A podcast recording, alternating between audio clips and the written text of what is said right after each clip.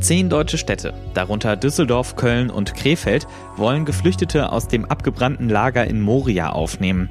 Das haben sie der Bundesregierung per Brief angeboten. Heute äußert sich erstmals seit dem Brand auf der griechischen Insel Lesbos Bundesinnenminister Horst Seehofer zu dem Thema. Bisher verhindert er, dass Kommunen freiwillig Geflüchtete aufnehmen dürfen. Mehr dazu gleich hier im Podcast. Mein Name ist Sebastian Stochorer. Schön, dass ihr zuhört. Der Rheinische Post Aufwacher der Nachrichtenpodcast am Morgen. Heute ist Freitag, der 11. September 2020. Blicken wir zu Beginn auf das Wetter zum Kommunalwahlwochenende. Der Morgen heute startet örtlich mit Nebel. Nachdem der sich verzogen hat, wird es aber heiter bis sonnig bei milden 21 bis 26 Grad, meldet der Deutsche Wetterdienst. Heute Nacht bleibt es trocken, es kühlt dann ab auf 8 Grad. Morgen am Samstag schieben sich ab und zu Wolken vor die Sonne, es bleibt aber meist trocken. Die Temperaturen bleiben mit 20 bis 25 Grad aber angenehm. Und am Sonntag ist dann perfektes Wetter für einen Spaziergang zum Wahllokal. Uns erwarten 24 bis 28 Grad und Sonne. Für mich klingt das nach T-Shirt-Wetter und Sonnenbrille. Kommen wir nun zu einem sehr ernsten Thema. Wir können nicht zufrieden sein mit äh, einer europäischen Migrationspolitik. Die gibt es im Grunde heute so nicht. Das sagte Bundeskanzlerin Angela Merkel gestern bei einer Diskussion in Berlin. In der Nacht zum Mittwoch war auf der griechischen Insel Lesbos das Geflüchtetenlager Moria abgebrannt. Für die 13.000 Menschen, die dort gelebt haben, bedeutet das, dass sie selbst ihre Unterkunft in diesem völlig überfüllten Camp verloren haben. Heute Vormittag soll sich Bundesinnenminister Horst Seehofer äußern. Zehn deutsche Städte haben der Bundesregierung angeboten, dass sie Menschen aus Moria aufnehmen möchten.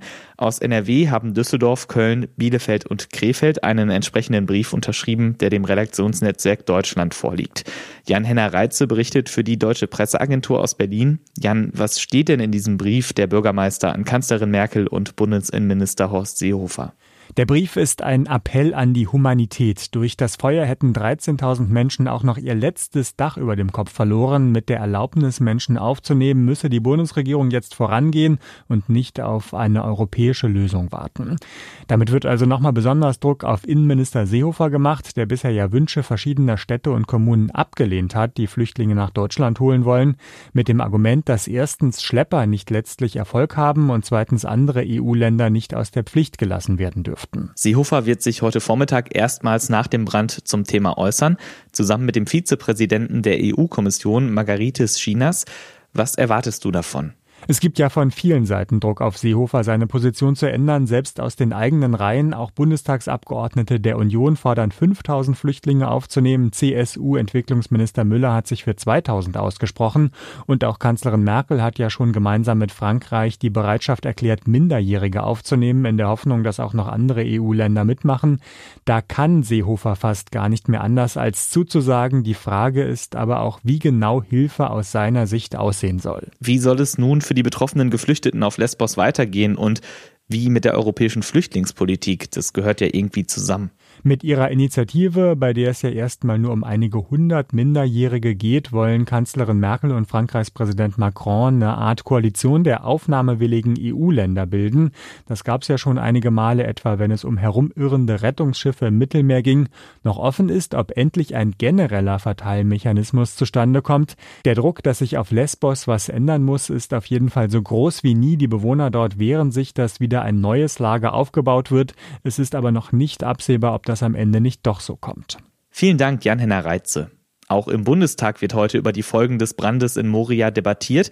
Die Fraktion der Linken fordert die Bundesregierung dazu auf, in einem ersten Schritt die rund 13.000 obdachlos gewordenen Menschen aufzunehmen, wenn es keine anderen aufnahmebereiten Länder gäbe. In der Corona-Krise ist eine Behörde wichtig geworden, die ich persönlich vorher nicht so auf dem Schirm hatte, das Gesundheitsamt ob Veranstaltungen stattfinden oder wie in einer Kommune die Corona-Tests ablaufen, all das wird in den Gesundheitsämtern entschieden und organisiert. Christian Schwertfeger aus der NRW-Redaktion hat sich dort einmal umgehört. Christian, was war dein Eindruck? Was hast du da erfahren? Die Gesundheitsämter, wie du schon angesprochen hast, spielen während der Corona-Pandemie natürlich eine zentrale Rolle. Sie sind vor allen Dingen natürlich für diese Tests äh, zuständig. Und da ist, kann man schon sagen, die Arbeit am äh, Limit. Warum ist das so? Die Ärzte und aber auch die anderen Mitarbeiter äh, bei den Gesundheitsämtern äh, werden halt nicht so gut bezahlt, wie sage ich jetzt mal in der freien Wirtschaft, in Krankenhäusern. Das heißt, es ist lukrativer, in einem Krankenhaus zu arbeiten als Arzt, als bei einem Gesundheitsamt. Und äh, deswegen äh, finden die Gesundheitsämter halt schwierig, auch äh, ausreichend qualifiziertes Personal. Das heißt, eigentlich hatten die Gesundheitsämter schon vor der Pandemie das Problem, ihre Stellen zu besetzen. Und jetzt in der Krise zeigt sich das dann eben besonders. Kann man so sagen. Also, die, aber es ist unterschiedlich. Man kann jetzt nicht alle Gesundheitsämter äh, unter einen Kamm scheren. Es kommt davon auch an, welchen Kommunen die liegen. Äh, sind die finanziell eher gebeutelt oder äh, geht es denen besser? Beispielsweise hier in Düsseldorf, das ist eine reiche Kommune. Die haben auch ein Gesundheitswesen, äh, was sicherlich besser ausgestattet ist, als in manch äh, ländlicheren Regionen. Darum kann man nicht sagen, äh, den Gesundheitsämtern geht es per se schlecht, sondern äh, das ist uneinheitlich. Woran liegt das? Was sagen die Leute in den Gesundheitsämtern, mit denen du gesprochen hast? Also es gibt ja diesen Vorwurf, der seit einigen Tagen durch die Medien auch geistert oder auch Experten gesagt haben, dass die Gesundheitsämter in den Jahren zuvor kaputt gespart worden sind. Das scheint auf jeden Fall nicht der Fall zu sein. Die wurden, so sagte man mir auf jeden Fall in den Kommunen bei meiner Abfrage nicht kaputt gespart, aber auch von den Gesundheitsämtern selbst. Also ähm, äh, was sie sagen, ist halt, äh, was ich eben schon angesprochen habe, äh, dass es ein strukturelles Problem ist halt. Ne? dass es auch in den Jahren schon zuvor Probleme gab, qualifiziertes Personal zu finden, aber dass sich das natürlich jetzt äh, durch die Pandemie natürlich auch nochmal verschärft hat. Aber grundsätzlich würden sie sich halt wünschen, dass der Job attraktiver wird. Also dass die Bereitschaft größer ist, von Fachkräften auch in, äh, in die Ämter zu wechseln, statt äh, den Weg in die freie Wirtschaft zu wählen. Der Bund hat gesagt, er wolle jetzt helfen. Was für Hilfe ist das und kommt die an? Ja, das ist die Frage. Ne? Das ist immer so, wenn es brennt, äh, dann muss gelöscht werden. Und das ist in dem Fall jetzt auch wieder so. In der Pandemie äh, ist der Blickpunkt auf den Gesundheitsämtern. Und ich bin mir nicht sicher, ob das Wasser, was der Bund zur Verfügung stellt, ausreichen wird, um den Brand jetzt, sag ich mal, um bei dem Bild zu bleiben, zu löschen bei den Gesundheitsämtern.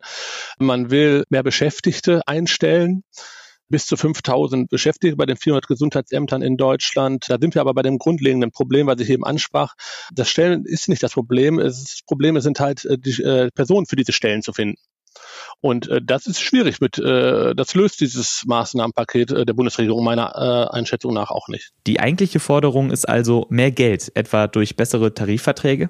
Absolut, bessere Bezahlung, das hat, hat man wahrscheinlich in allen äh, anderen Bereichen auch, äh, aber da ist es natürlich auch extrem. Es ist halt so und das, äh, es geht am Ende nur über die Bezahlung. Ne? Das sind dann natürlich Steuergelder. Und das ist natürlich viel Geld, das ist dann langfristig, das ist jetzt nicht nur so in Anführungsstrichen Einmalzahlung für zwei, drei Jahre, äh, ist natürlich viel Geld, aber äh, wenn man die Gesundheitsämter wirklich aufwerten will, geht es am Ende wahrscheinlich nur über eine bessere Bezahlung.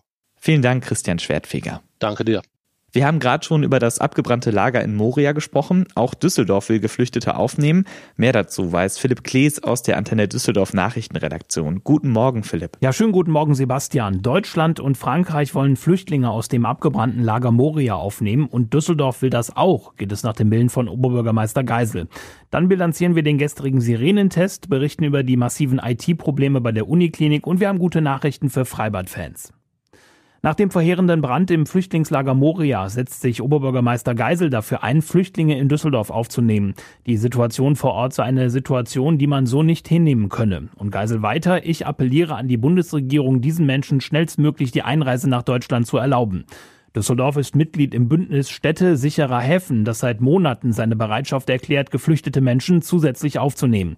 Geisel hat angeboten, kurzfristig bis zu 150 Menschen aufzunehmen. Die Kapazitäten dafür seien in den bestehenden Flüchtlingsunterkünften im Stadtgebiet vorhanden. Bei der Stadt läuft die Auswertung und Analyse nach dem gestrigen bundesweiten Warntag. Wichtiger Bestandteil sind die Rückmeldungen aus der Bevölkerung. Wegen der vielen Rückmeldungen spricht die Feuerwehr von einem Erfolg. Denn genau darum gehe es bei so einem Testtag, herauszufinden, wo es im Sirenennetz der Stadt Lücken gibt.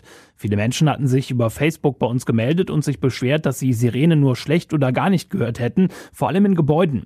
Die Düsseldorfer Feuerwehr sagt dazu, es sei bei modernen Gebäuden und Fenstern immer schwieriger, mit dem Alarm bis nach innen vorzudringen. Allerdings sei der Alarm auch dazu da, vor allem die Menschen auf den Straßen zu warnen, sich schnell in ein Gebäude zu begeben. Probleme hat es allerdings mit der Warn-App Nina gegeben. Sie hat in vielen Fällen auch hier in Düsseldorf zu spät oder gar nicht gewarnt. Grund sei eine Überlastung, heißt es von den zuständigen Behörden. Die Uniklinik kämpft weiter mit massiven IT-Problemen und das merken auch viele Patienten und Angehörige. Planbare Operationen und ambulante Behandlungen wurden abgesagt und verschoben. Ein Hackerangriff wird nicht ausgeschlossen.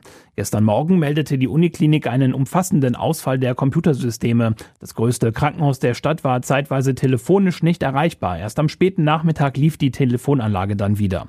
Auch heute gelten die Einschränkungen noch. Die Gründe für den IT-Ausfall sind unklar. Cybercrime-Experten der Polizei prüfen auch einen Hackerangriff. Weil das Wetter in den kommenden Tagen schön ist und bleibt, können wir doch noch etwas länger ins Freibad gehen, zumindest in das Strandbad Lörrick. Das Bad bleibt bis Mittwoch geöffnet. Wer dort schwimmen und chillen will, muss sich weiter online anmelden. Wie das geht, steht bei den Nachrichten auf antennedüsseldorf.de. Auch der Südstrand am Unterbacher See hat noch geöffnet und zwar bis zum kommenden Freitag. Die Antenne Düsseldorf Nachrichten nicht nur im Radio und hier im Aufwacher Podcast, sondern eben auch rund um die Uhr im Netz auf unserer Homepage antennedüsseldorf.de. Vielen Dank, Philipp Klees. Und das wird heute wichtig. Im ersten Prozess zum Missbrauchskomplex Bergisch Gladbach wird heute Nachmittag ein erstes Urteil erwartet. Angeklagt sind ein Mann aus Krefeld, der seine Tochter regelmäßig schwer sexuell missbraucht haben soll.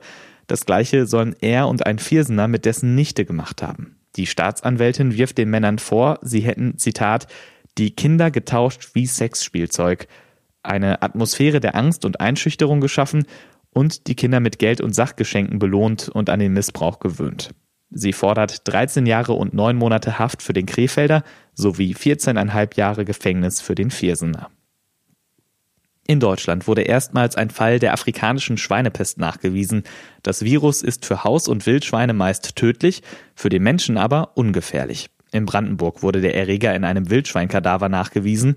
Europaweit gibt es seit Jahren immer mehr Fälle, in Ungarn etwa allein seit Jahresanfang mehr als 3000.